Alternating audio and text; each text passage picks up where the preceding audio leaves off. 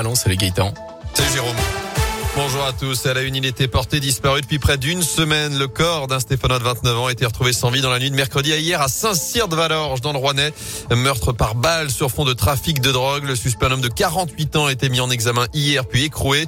Déjà connu de la justice, il s'était rendu de lui-même mardi au commissariat de saint où il a reconnu avoir abattu vendredi dernier son dealer d'un coup de fusil de chasse avant de l'enterrer dans une forêt en contrebas de sa propriété.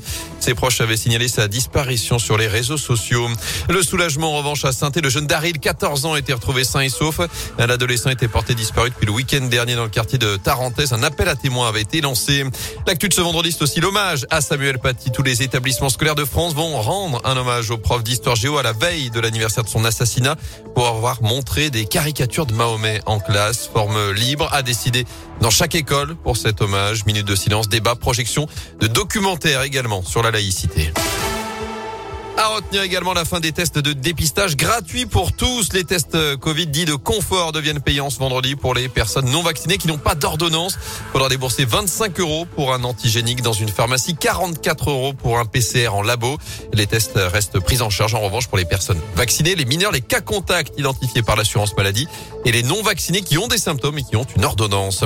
Chez nous, un nouvel allègement des restrictions. La préfète de la Loire après un nouvel arrêté hier pour lever dès lundi l'obligation du port du masque à l'extérieur pour les établissements recevant du public. Ça concerne les stades, les brocantes, les foires, les vides-greniers ou encore les marchés.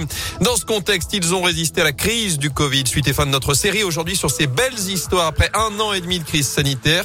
Alors si malheureusement certaines activités ont dû cesser, d'autres sociétés ont survécu et sortent aujourd'hui la tête de l'eau avec des projets pour l'avenir. C'est le cas par exemple de Samoutillage à saint une société spécialisée dans la fabrication d'outils et de rangements qui a été sélectionnée dans le cadre du plan France Relance. L'État va donc l'aider à financer 30% de la modernisation de son site de production évalué à 1 million d'euros.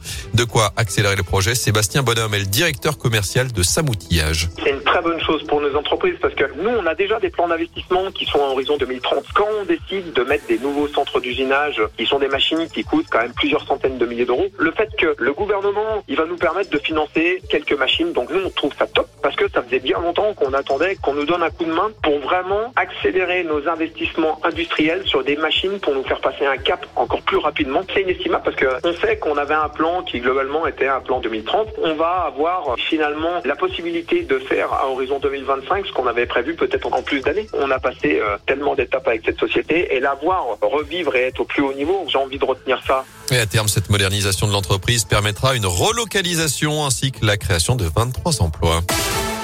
Enfin, deux étapes avant peut-être un grand départ. saint sera encore gâté sur le prochain Tour de France. Deux étapes passeront donc chez nous cet été. D'abord, une arrivée près du stade Geoffroy Guichard vendredi 15 juillet et un départ en direction de Mende le lendemain samedi 16 avec un passage à travers la Haute-Loire.